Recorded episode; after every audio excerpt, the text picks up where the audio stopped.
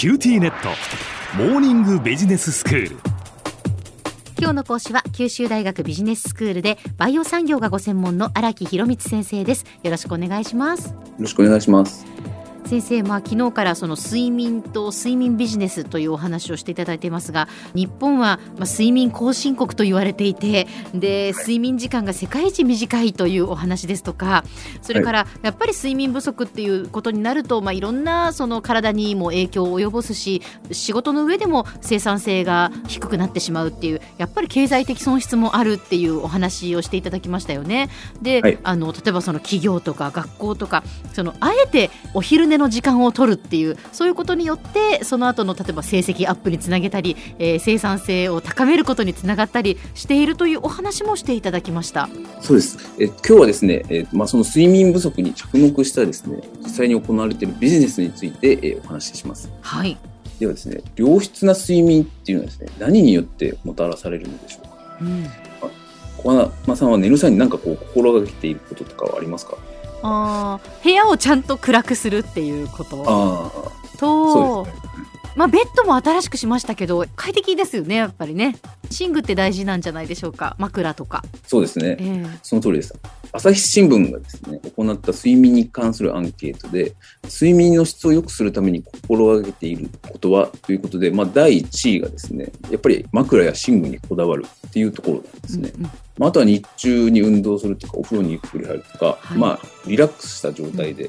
寝る前の準備をするっていうことも、まあ、皆さん心がけていることなんです。はい、でただ、とはいえやっぱり寝具は非常に重要で、まあ、実際に寝具メーカーはまあかなり睡眠改善に力を入れています。ええ、大手のまあ西川ですね、まあ、30年ほど前に日本睡眠科学研究所というのをですね開設して、まあ、科学的根拠に基づいた商品開発をしています。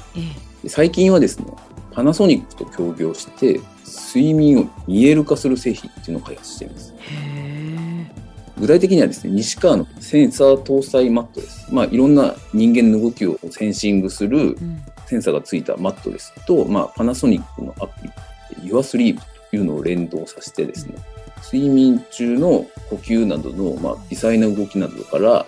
睡眠時間や睡眠の状態をグラフやスコア化などして見える化した製品なんです。あそういうことなんですね。まあ、それこそ先生あのウェアラブルデバイスとかねその、はいはい、アプローチなんかもそうですけど睡眠の状態が分かるって言いますよね。そうですね、えー、まあ、それを見ることによって、まあ、自分がよく眠れたとか、うん、よく眠れたと思っても実は、まあ、あの睡眠の質がそこまで担保できてなかったっていうこともあります。えー、そうですねこの睡眠の見える化っていうのは今進んでいるんだろうなっていうふうに思います。そうですね。えー、で、まあ、この出てきたデータをもとに、まあ、専門家が、じゃあ、良質な睡眠を取るにはどうしたらいいか。まあ、例えば空調の温度であったりとか、部屋の明かりであったりとか、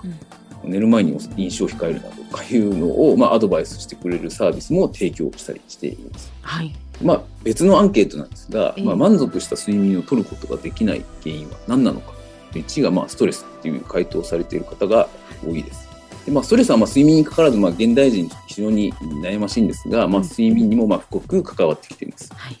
まあ、以前、機能性食品について、えお話ししたことがありますが、うん、実は睡眠を表示している機能性食品はですね、300超える商品が、え届けられています。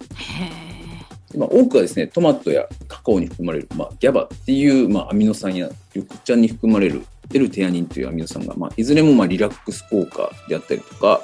ストレス抑制効果があると言われており、まあ、食べ物から睡眠を改善するというアプローチも取られております。うん、就寝前のラーメンなんてもうもってのほかです。美味しいんですけど。美味しいですけどね。体が、えーと、良質な睡眠は得られないですね。あと、まあ、あの寝室の環境もですね、実は、えー、睡眠にとって重要な要素なんです。うん、室内の空気はですね、まあ、外気の5倍汚れているというデータも報告されています。特に寝室はベッドやお布団由来の繊維くずや、まあ、ダニやフケなど、まあ、ハウスダストが多い場所なんですが、なのに、まあ、リビングなどに比べると換気回数もまあ少ない環境です。でまあ、こういった空気が汚れた空間ではですね、まあ、人はもう無意識に呼吸が浅くなると言われており、クリーンな状態で寝るのが良質な睡眠には重要です。うん。クリーンな状態を作るのは、まあ、いわゆる空気清浄機があるんですけど悩ましいのはこの正常能力を高めるとモーターがウィーンって大きくなるんですが、ええ。これはうるさすぎて逆に睡眠の妨げになっちゃうというジレンマがあるんですが、まあ、スウェーデンのブルーエアという会社はですね、まあ、低速モードで、まあ、パワフルに空気清浄する製品を開発して、まあ、その寝室の環境を良くするという製品を投入しています。製品ではですね、サービスを提供している企業もあるんです。うん前回、企業がですね、従業員に対して睡眠改善をサポートするっていうう取り組みをしている企業が増えているというお話をしましたが、はいまあ、これはですね、ニューロスペース社という睡眠改善をトータルでサポートする睡眠専門のスタートアップ企業のプログラムを導入している企業が多いんですね。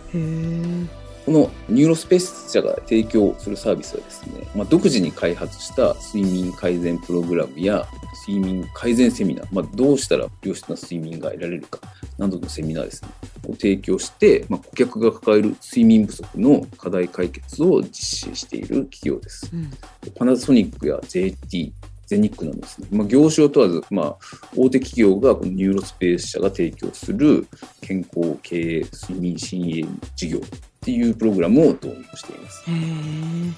睡眠ビジネス市場はですね、国内だけでも1兆円を超すと言われています。睡眠というキーワードを軸に、まあ、寝具はもちろんなんですけど、食品であったり空調、またその AI や IoT のテクノロジーを睡眠に応用した領域をいわゆるスリープテックと言いますがですね、この領域もですね、まあ、Apple や Amazon も参入してきてですね、市場性が高い分、その競争も激しくなっています。では先生今日のまとめをお願いしますはい、睡眠不足は社会のさまざまな面で問題になっています。一方で、これは大きなビジネスチャンスで、まあ、いわゆるスリープテックと言われるテクノロジーの力で、えー良質な睡眠を実現しようという試みが活発化し、世界中の企業が睡眠ビジネスに乗り出しています。日本における市場規模も1兆円を超すと言われています。睡眠改善のアプローチも多種多様で、寝具はもちろん食品やウェアブル、空調環境など様々です。ただし最も重要なのは規則正しい生活と睡眠に対する意識の向上です。ぐっすり眠れた朝はとても清々しく気持ちいいですね。今日の講師は九州大学ビジネススクールでバイオ産業がご専門の荒木博光先生でしたどうもありがとうございましたありがとうございました。